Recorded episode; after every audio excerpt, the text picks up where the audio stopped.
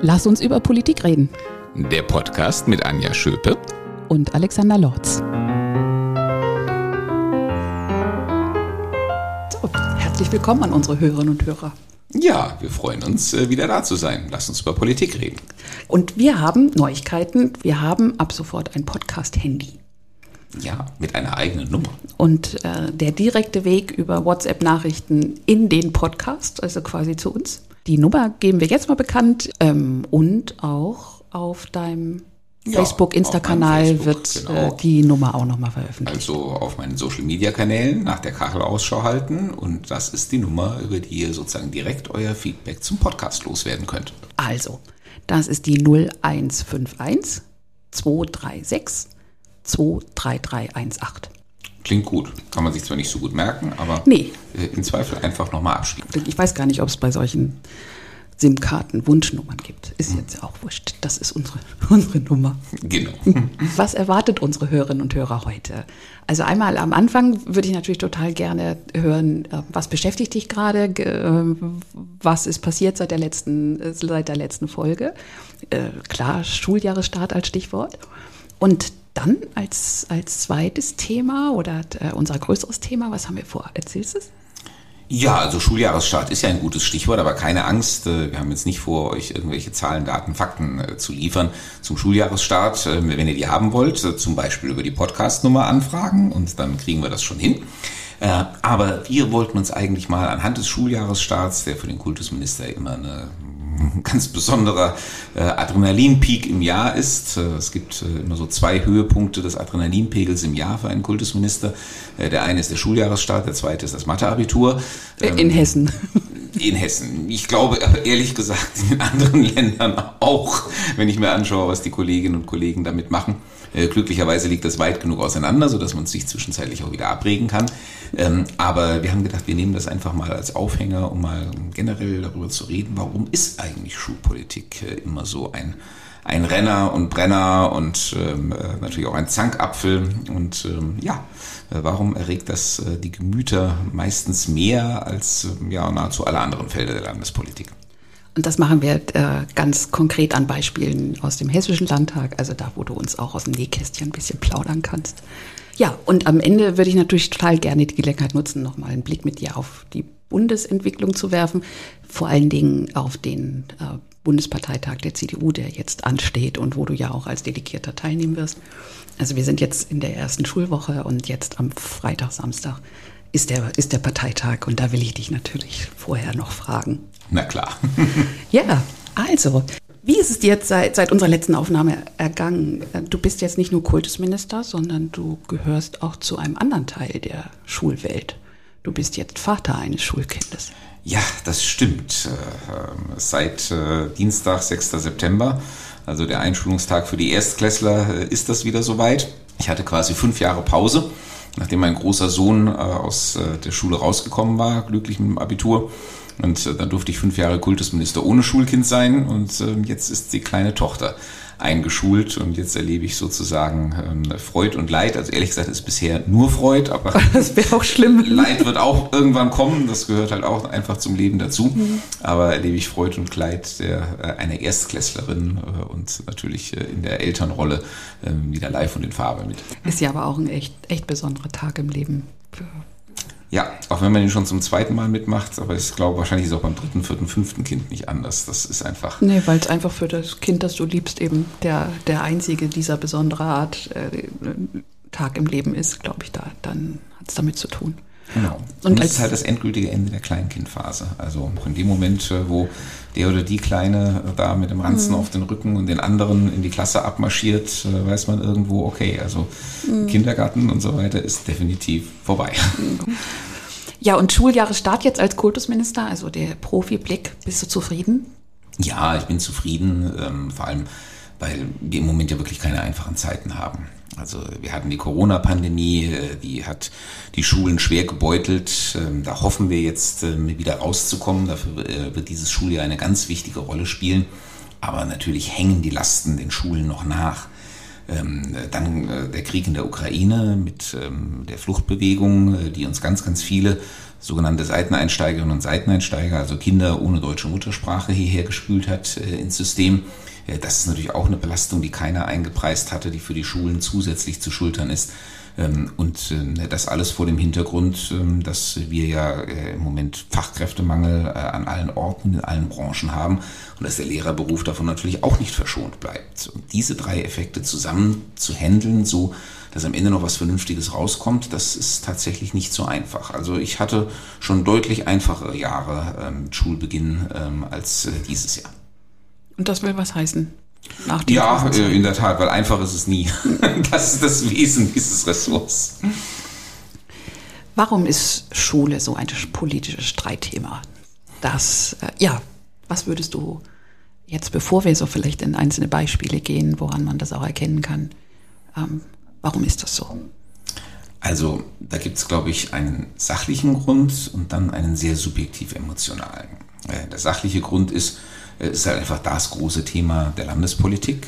Also auf der Landesebene ähm, gibt es ja eigentlich nur zwei Bereiche, wo die Länder wirklich eigene Hoheit haben, wo sie nicht sagen können oder müssen, äh, das ist jetzt alles mehr oder weniger vom Bund oder von der EU oder von sonst irgendjemandem vordeterminiert. Ähm, das ist die innere Sicherheit, also Polizei, ähm, und das ist die Schule. Äh, und deswegen liegt es natürlich nahe, äh, dass ähm, auf diesen beiden Gebieten noch immer die hauptsächlichen Streitigkeiten in der Landespolitik stattfinden. Das ist auch tatsächlich der Fall. Und bei der Schule kommt aber dann eben noch dieser subjektiv-emotionale Aspekt hinzu, ähm, dass halt nun mal die meisten Menschen über eigene Kinder oder Enkel, vielleicht auch über Nichten, Neffen, was auch immer, die einem am Herzen liegen, äh, involviert ist. Also jede zweite Hessen, jeder zweite Hesse hat aktuell irgendwas mit Schule zu tun. Ähm, und das um die eigenen Kinder beispielsweise geht, äh, sind die Leute natürlich emotional hoch engagiert. Ich kann das als Vater absolut verstehen. Ähm, und dann kommt noch als zusätzlicher Effekt hinzu, dass ja jeder in der Schule war. Das heißt, ähm, jeder hat irgendwo das Gefühl, äh, er weiß, wovon er da redet. Das ist bei so einem Thema wie Coronavirus nicht so ganz selbstverständlich. Da hatte zumindest am Anfang der Pandemie die Leute eigentlich das Gefühl, sie haben keine Ahnung davon. Später hatten viele Leute das Gefühl, sie hätten Ahnung, als sie im Internet was zusammengelesen haben, was nicht stimmte. Das war auch nicht so ganz einfach. Aber bei Schule hat definitiv jeder das Gefühl, äh, er kann mitreden. Und ähm, das, äh, diese, dieser Cocktail aus äh, objektiven Gründen und emotionalen Elementen, äh, der führt halt dann auch dazu, dass die Wogen sehr schnell sehr hoch schlagen. Und es gibt, glaube ich, auch kein Thema in unserer Gesellschaft oder kein Bereich in unserer Gesellschaft, der da annähernd vergleichbar ist. Also in diesem Mosaik von unterschiedlichen Faktoren, die das einfach zu einem bedeutsamen Thema machen für, für jeden. Hm, ja, weil nichts kommt meinen Kindern in der Masse so nahe wie das Schulthema. Ja. Und wenn es um die eigenen Kinder geht, dann ähm, ist eben jeder äh, hoch engagiert. Das ist ja auch gut und richtig so. Und ähm, ja, jetzt wollen wir mal einen Blick drauf werfen, äh, was denn das für eure politischen Auseinandersetzungen im, im Hessischen Landtag bedeutet und äh, wollen es einfach mal oder äh, anhand von einzelnen Debatten, die es im letzten Jahr gegeben hat, äh, bei euch dann dann dem mal ein bisschen auf den Grund gehen. Also die die es jetzt so in 21, 22 gegeben hat. Ein großes Thema ist äh, die Ganztagsentwicklung, also die Entwicklung unserer Schulen zur Ganztagsschule. Und ähm, ich habe mal rausgesucht einen Ausschnitt, ähm, was du an einer Stelle dazu gesagt hast. Und deswegen, lieber Herr Kollege D., man kann das ja alles unzureichend finden. Ich weiß, das ist das Geschäft der Opposition. Aber zu behaupten, wie Sie das in Ihrem Antrag tun, der Ganztagsausbau sei bislang kaum vorangeschritten und man warte noch auf die Verwirklichung der guten Absichten der Landesregierung, das geht an der Realität nun wirklich meilenweit vorbei. Du schmunzelst. Ich muss immer an den schönen Satz von Roland Koch denken ähm, wenn die Opposition gar nichts mehr zu kritisieren findet, dann bleiben mir immer noch zwei Argumente. Sie kann sagen, es kommt alles zu spät und es ist alles zu wenig. Ähm, und äh, das ist natürlich richtig, weil das ist niemals zu widerlegen. Und jetzt könnte man hier anhand dieser Debatte noch hinzufügen, es gibt noch ein weiteres Argument, äh, das die Opposition immer vortragen kann. Übrigens, das ist jetzt mal jenseits der Parteipolitik, weil ehrlich gesagt, das macht CDU-Opposition jetzt in anderen Ländern auch nicht anders, weil so ist einfach Opposition. Äh, das gehört zur Rolle mit dazu. Und das ist es der Regierung vorzuwerfen, sie habe kein Konzept. Ähm, das ähm, kann sich auch völlig von der Realität loslösen. Also da kann man Maßnahmenkataloge vorlegen ohne Ende. Äh, Im Zweifel kann man immer noch mal einen Masterplan und immer noch mal ein Gesamtkonzept oder sonst irgendwas fordern. Ähm, und dann natürlich das mit dem Dialogangebot zu verbinden nach dem Motto, also wenn ihr das alleine nicht hinkriegt, äh, was wir verstehen, weil ihr seid ja einfach nicht so gut, wie wir wären, wenn wir dran wären, dann helfen wir euch gerne. Ne? Und dafür stellen wir uns euch als Dialogpartner zur Verfügung. Ja, das ist auch so eine der äh, ältesten und gängigsten rhetorischen Kniffe ähm, auf der Oppositionsseite. Ähm, dann kann man immer sagen, wenn die Regierung darauf nicht eingeht, dann verweigert sie den Dialog ähm, und dann ist ja kein Wunder, dass da nichts Gutes dabei herauskommen kann. Ähm, also das darf man alles auch nicht zu so sehr zum Nennwert nehmen, deswegen schmunzle ich ein bisschen. Aber ich muss gerade dran denken, wenn ich diesen Ausschnitt aus der Debatte mhm. wieder höre. Ähm, was, was da allerdings fehlte, war der, zunächst die Kritik, ihr habt keinen Plan, ihr wisst ja nicht, wie es geht, also wir, sind, wir stehen bereit, um es mit euch gemeinsam zu machen. Das war, kam überhaupt nicht vor. Sondern er tat so, und genauso wie du es im Ausschnitt auch gesagt hast, als ob es das noch gar nicht gäbe, als ob man ganz am Anfang der Entwicklung steht. Und die zweite Debatte ein halbes Jahr später fand nach einer Anhörung statt, die die SPD zum Thema Ganztag durchgeführt hat. Und dann ging es natürlich so, was die Betroffenen, sie haben dann irgendwie mit Vereinen und, und Verbänden und was weiß ich, mit wem sie gesprochen haben. Und dann haben sie quasi die Ergebnisse, was wird gewünscht, präsentiert. Und da kam dann äh, ein halbes Jahr später quasi die Keule. Und das macht ihr ja alle nicht, äh, alles nicht. Und wir haben jetzt mal endlich gehört, wie es geht. Ja klar, weil das zeigt, ein Kompliment auch äh, an die SPD an dieser Stelle. Ähm, das zeigt, äh, sie hatten da von Anfang an ähm, eine ähm, wie soll man das nennen, eine rhetorische Strategie oder jedenfalls eine äh, taktisch geplante Vorgehensweise. Das war alles nicht irgendwie spontan mal aus dem Bauch heraus, sondern äh, das war eine Schrittfolge, die war vorher durchdacht. Äh, wie gesagt, ich meine das durchaus als Kompliment. Ähm, und die Schrittfolge war vorher durchdacht. Ähm, erstmal ähm, feststellen, natürlich, die Lage ist schrecklich aufgrund der Untätigkeit der Regierung. Wir bieten den Dialog an. Wenn die Regierung den Dialog verweigert, dann machen wir eben selber Dialog, nämlich mit den ganzen Verbänden, Interessenvertretungen und so weiter. Und dann leiten wir aus dem, äh, was wir da zusammentragen, leiten wir wieder einen Forderungskatalog ab und mit dem versuchen wir die Regierung weiter vor uns herzutreiben. Also ähm, muss ich einfach unter dem Aspekt der politischen Professionalität, äh, muss ich sagen, gut gemacht. Ähm, aber das ist natürlich dann unsere Aufgabe umgekehrt, äh, in der Abwehrstrategie das auch herauszuarbeiten, dass das eben Teil einfach einer rhetorischen Präsentation ist, die nicht unbedingt was mit der Wirklichkeit zu tun haben muss. Warum ist Schule so ein Streitthema? Äh, bei Ganztag äh, finde ich das auf den ersten Blick nicht wirklich erkennbar, weil alle sind sie für Ganztag. Zur AfD kommen wir gleich nochmal. äh, also äh, alle finden das gut, alle finden das notwendig und alle auch aus den gleichen Gründen. Ähm, äh, mehr Bildung, weil Schüler können nur Bildung erhalten, wenn sie in der Schule sind, mehr soziales Lernen, Persönlichkeitsentwicklung und natürlich die Vereinbarkeit von Familie und Beruf. Und dazu braucht man eben nach Rechtsanspruch Kita natürlich auch dann den verlässlichen Ganztags, das verlässliche Ganztagsangebot als Eltern, um eben da keinen Bruch zu erleben. Warum ist Ganztag? Was sind die Gründe dafür, warum es trotzdem so ein Streitthema ist? Ja, das ist eine sehr spannende Frage, weil jetzt zwei Dimensionen ineinander fließen. Das eine ist äh, die, ich sage mal, die taktisch-politische, von der wir eben gesprochen haben. Also natürlich muss man weil, weil Ganztag so ein Megathema ist, ähm, weil man eigentlich noch viel mehr darüber reden müsste, wenn wir nicht durch Pandemie und äh, Ukraine und so weiter ähm, das alles überlagert wäre. Weil ich meine, wir investieren ja unglaublich viel. Wir investieren leider fast viereinhalbtausend Lehrerstellen. Äh, also das ist die, die, größte Einzelinvestition, die wir im Moment äh, im Schulbereich äh, stemmen und kontinuierlich stemmen. Also das ist völlig berechtigt, darüber zu diskutieren. Wenn man aber ein solch großes Thema hat, dann kann man ja als Opposition nicht hingehen und sagen, ja, die Regierung macht das super. Äh, sondern man muss irgendwas finden, äh, wo man sagen kann, äh, also wir sind zwar im Grundsatz äh, genauso ähm, der Ansicht, aber wenn wir dran wären, würden wir es natürlich viel, viel besser machen. Deswegen sollen ja die Bürger einen beim nächsten Mal wählen. Also man muss so argumentieren. Aber das ist nur die eine Seite der Medaille. Es gibt tatsächlich auch eine andere, ähm, es gibt tatsächlich auch einen ähm, wichtigen, einen zentralen sachlichen Punkt.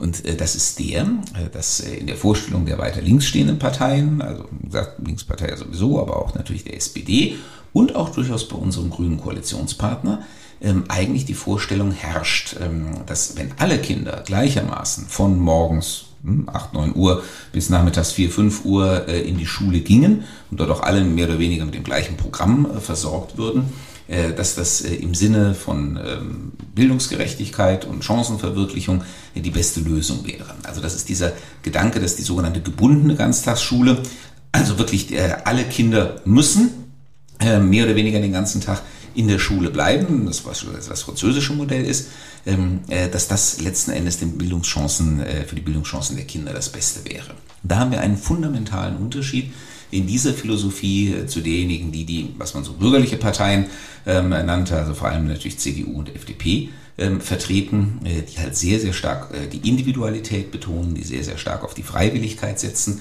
und die daher auch zwar Ganztagsangebote natürlich auch flächendeckend machen wollen, weil wir auch sehen, dass die, der Bedarf und die Nachfrage dafür vorhanden ist, aber immer auch den Menschen die Wahlmöglichkeit lassen wollen, wer nun mal sein Kind partout nicht im Ganztag haben möchte und ähm, wer auch ähm, sagt, aus welchen Gründen immer meine persönliche Lebensentscheidung ist, ich will mich so viel wie möglich selber um die Kinder kümmern und deswegen will ich sie eigentlich so früh wie möglich aus der Schule zurückhaben, äh, damit ich dann meine Erziehungsvorstellungen auch ähm, verwirklichen kann, ähm, äh, dass diese Menschen auch das Recht dazu haben sollen und dass man es ihnen nicht beschneiden soll, indem man sagt, aber ihr kriegt eure Kinder eben nicht vor 5 Uhr nachmittags zurück.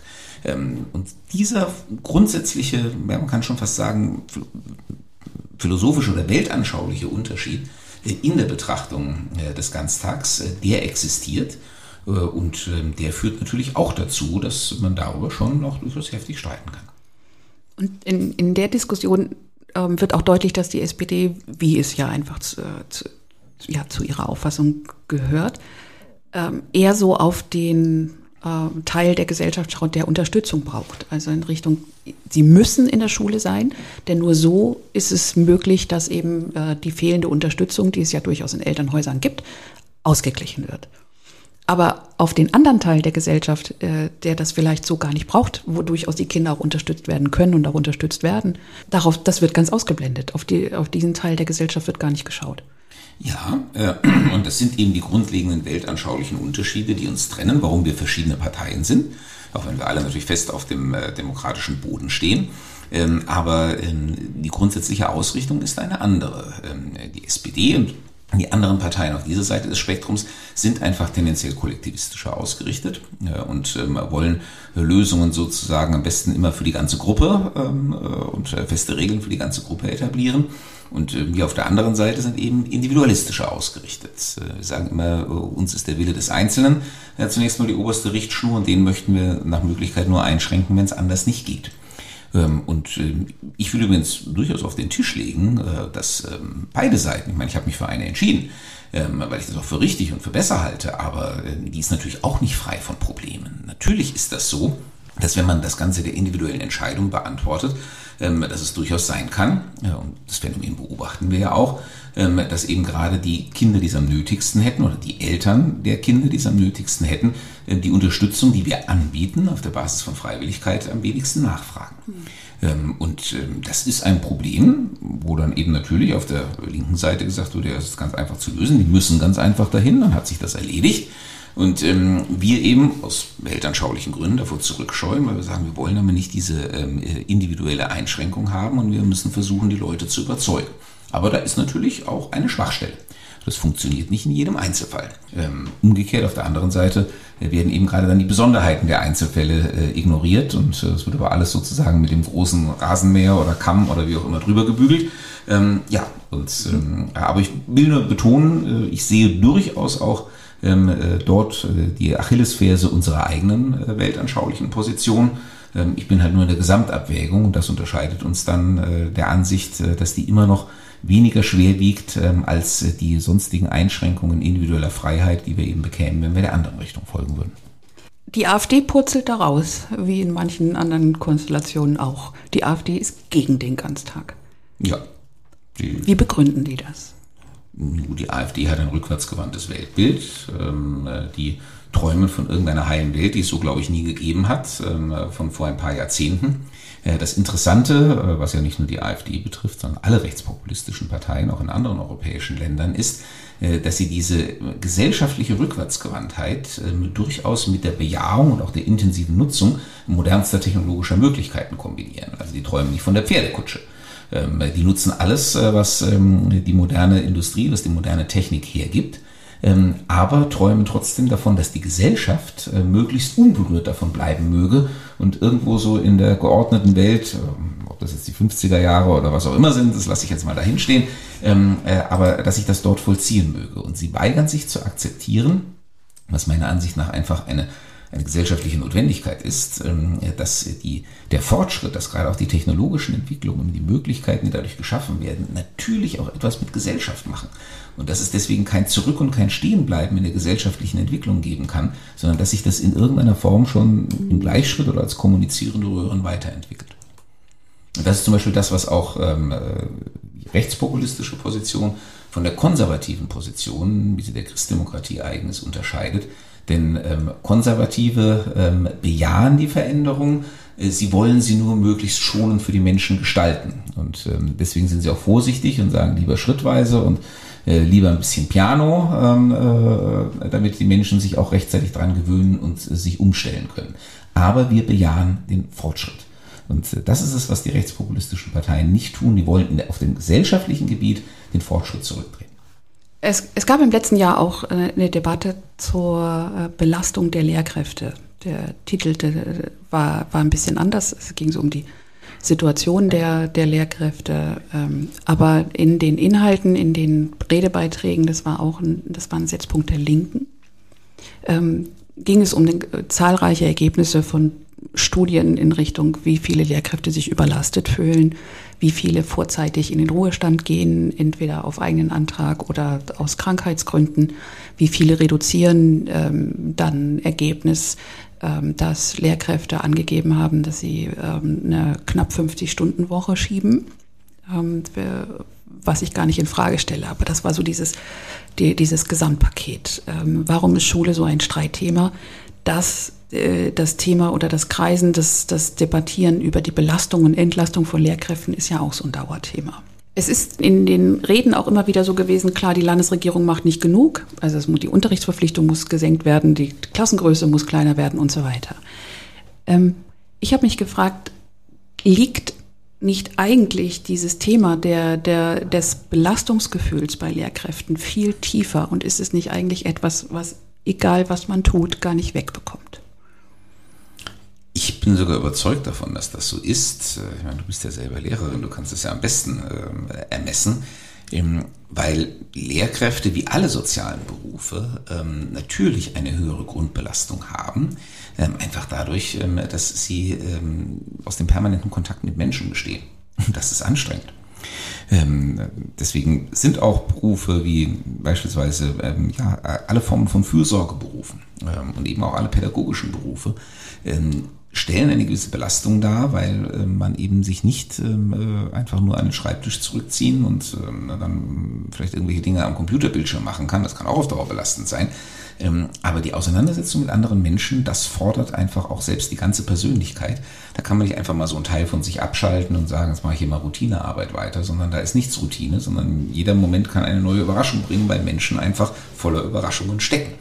Ähm, und das ist auch wieder eine völlig andere Belastung als etwa die körperliche Belastung in einigen Berufen. Ich will das jetzt auch keineswegs kleinreden. Das ist, äh, kann auch dazu führen, dass man so einen Beruf nicht das ganze Leben lang ausüben kann. Aber eben die sozialen Berufe ähm, haben einen ganz besonderen Belastungsfaktor und der macht sich natürlich auch bei den Lehrkräften bemerkbar. Ähm, aber das ist nicht allen äh, von vornherein klar. Ähm, und ähm, natürlich ähm, äh, ist es auch keine schöne Botschaft zu sagen, das lässt sich bis zum gewissen Grade nicht ändern. Und deswegen äh, setzen oder setzt man in der politischen Arena oft darauf zu verfangen, eben mit der einfachen Forderung, äh, wir werden euch entlasten, ihr müsst einfach weniger arbeiten, dann geht es euch besser. Ich meine, wer möchte das nicht? Ich glaube, jeder von uns, wenn man ihm sagt, du musst eigentlich weniger arbeiten, kriegst du weiter das gleiche Geld und sagen, ja, das ist okay. Ähm, also kann ich auch absolut verstehen. Und jetzt kommt bei den Lehrerinnen und Lehrern aber noch der besondere Aspekt dazu, dass die Eltern, das ist ja nun das Gros der Bevölkerung, ähm, dass äh, die Eltern das auch normalerweise gut finden, ähm, wenn die Lehrerinnen und Lehrer entlastet werden, weil sie dann äh, äh, das Gefühl haben, dann können die sich ja mehr um mein eigenes Kind kümmern. Ob das jetzt stimmt oder nicht, das lasse ich mal dahingestellt. Aber dadurch entsteht so ein gewisser Gleichlauf, jedenfalls der öffentlich artikulierten Interessen. Die einen sagen also, ähm, wir müssen weniger arbeiten, dann können wir unsere Arbeit besser machen. Die anderen sagen, oh, wenn die die Arbeit besser machen, dann können sie sich besser um meine Kinder kümmern, da bin ich auch dafür. Ähm, ohne dass das in irgendeiner Form jetzt empirisch zu erweisen wäre. Ähm, äh, und der Grund liegt wahrscheinlich wirklich in, diesem, in dieser Grundbelastung, in diesem Grundrauschen, äh, das halt den sozialen Berufen eigen ist und dass man eigentlich jedem, der einen sozialen Beruf ergreift, von vornherein sagen muss, dass man sagt, du musst damit rechnen, ähm, dieser Teil deines Berufs, der ist anstrengend und der wird dich dein ganzes Leben lang begleiten. Das kann man auch nicht äh, irgendwie wegkriegen, weil ähm, dein Beruf daraus besteht. Ich habe auch also aus eigener Erfahrung noch, noch zwei Dinge, die, die dazukommen, irgendwie als besonders fordernd erlebt. Ich weiß gar nicht, ob es irgendeinen sozialen Beruf gibt, bei dem du so getaktet bist. Also wirklich dann Punkt, ähm, damals war es bei mir 7.45 Uhr vor der ersten Lerngruppe stehst, dann 45 Minuten natürlich total präsent sein musst, dann fünf Minuten Zeit hast, um den Raum zu wechseln und dann geht das Ganze wieder von vorne los und zwar mit einer neuen Gruppe. Also äh, jetzt Fachlehrerprinzip in, äh, im Gymnasium war es ja. Das ist auch eine besondere Herausforderung und natürlich die Saisonarbeit. Also die eigentlich errechnete Arbeitszeit, äh, die fokussiert sich ja auf die auf die Unterrichtswochen. Man hat natürlich nicht die ganzen kompletten Ferien frei, äh, muss korrigieren und so weiter. Aber trotzdem verschiebt es sich natürlich. Äh, das muss rein rechnerisch, muss es mehr als eine 40-Stunden-Woche in der Schulzeit sein, weil sonst kommst du rechnerisch gar nicht auf deine Arbeitsleistung, die du halt in der Summe pro Jahr abzüglich der sechs Wochen Urlaub eigentlich leisten müsstest. Also rein rechnerisch machen Lehrer wahrscheinlich gar nicht mehr als andere, aber es äh, fokussiert sich natürlich sehr mit Arbeitsspitzen dann in der Zeit, in der Unterricht stattfindet. Und das, glaube ich, gibt es in keinem Beruf sonst so. Jedenfalls ist mir keiner eingefallen. Ja, müsste ich auch lange überlegen, ob es das nochmal so gibt. Also das ist völlig richtig. Ähm, das ist teilweise extrem komprimiert und verdichtet, ähm, die Anforderungen. Dafür gibt es dann, muss es auch geben, andere Phasen, äh, die sind dann wesentlich entspannter äh, als äh, in anderen Berufen, aber man muss mit diesem ständigen Wechsel umgehen können. Also jemand, der eigentlich für sein Wohlbefinden eine immer möglichst gleichbleibende Belastung braucht, der ist in diesem Beruf auch fehl am Platz. Zum, äh, zum Abschluss. Bundesparteitag CDU steht bevor. Du, was sagst du zu der Kritik, ähm, die an März in diesem Zusammenhang geäußert wird? Äh, in die Richtung.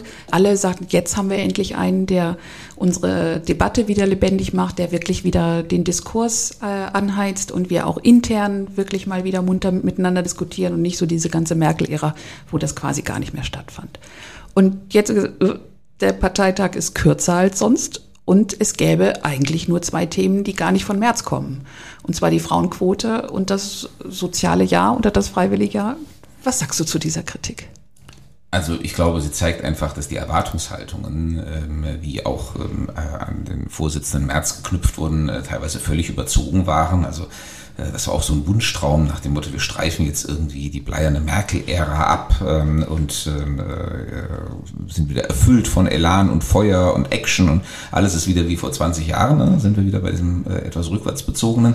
Ähm, ich finde es eigentlich eine große Leistung von Friedrich Merz, dass er diese Erwartungshaltung genau nicht bedient. Sie würde auch nirgendwo entführen. Ähm, sondern dass er jetzt ähm, natürlich mit dem Gewicht seiner Reputation, das er aus der Vergangenheit mitbringt, aber tatsächlich hingeht und überlegt, wie kann ich diese Partei jetzt unter den modernen äh, gesellschaftlichen Vorzeichen in die Zukunft führen. Und dazu gehört natürlich auch die Diskussion über Frauenquote, deswegen hat er sie sich zu eigen gemacht. Ähm, dazu gehört vielleicht auch die Diskussion über das soziale Jahr, aber ich glaube, die wird gar nicht so, da wird es gar nicht so hoch hergehen. Aber dazu gehört ähm, überhaupt die Frage des Umgangs mit den ganzen ähm, modernen gesellschaftlichen Entwicklungen, mit der Verzahnung von gesellschaftlicher Entwicklung und technologischem Fortschritt. Und ich glaube, Friedrich Merz sieht das sehr klar und ähm, sieht auch, was für eine Arbeit das ist, ähm, uns da wirklich konzeptionell gut aufzustellen. Aber er hat ja auch den langen Atem, denn ich meine, wir schauen auf 2025, das ist die nächste Bundestagswahl. Ähm, bis dahin müssen wir gut aufgestellt sein, aber bis dahin sind es auch noch drei Jahre hin. Und es macht keinen Sinn, jetzt irgendwelche Dinge übers Knie zu brechen, nur um irgendwie einen schnellen, ähm, ja, eine schnelle Öffentlichkeitswirkung zu erzielen. Und ähm, ich ähm, äh, muss sagen, ich finde es eine Stärke ähm, von Friedrich Merz, ähm, dass er dieser Versuchung eben widersteht, dass er, meine, übt ja genug Kritik an der Regierung, gibt ja auch genug Grund dazu, aber ähm, dass er konzeptionell hier wirklich versucht, ähm, die lange Linie auszuziehen. Wie ihm das gelingen wird, kann ich im Moment auch noch nicht sagen. Aber ich finde, dass er das so unternimmt, äh, das ist ein Zeichen eigentlich seiner Stärke ähm, und äh, nicht äh, das Gegenteil davon. Und jeder, der das anders erwartet hat, sollte mal seine Erwartungshaltungen hinterfragen. Und was er auf jeden Fall auch großartig macht, äh, die Regierung vor sich herzutreiben. Diese Woche war die erste Generaldebatte nach der Sommerpause und er hat es geschafft, äh, wie habe ich es äh, gehört in dem der einen Berichterstattung, Scholz on Fire zu, zu setzen. Das ist eine echte Leistung. Ja, und dann habe ich den Ausschnitt gehört. Das stimmt. Also ja. der war richtig in Rage. Ja, das ist, aber das ist äh, sein Job als Oppositionsführer, also der mhm. Job von Friedrich Merz als Oppositionsführer und dass er Oppositionsführung kann. Ich meine, das wissen wir aus seinen Jahren als Fraktionsvorsitzender von 2002 mhm. bis 2004. Ich bin gespannt, was du beim nächsten Mal vom Parteitag erzählst. Herzlich gerne. Bis dahin.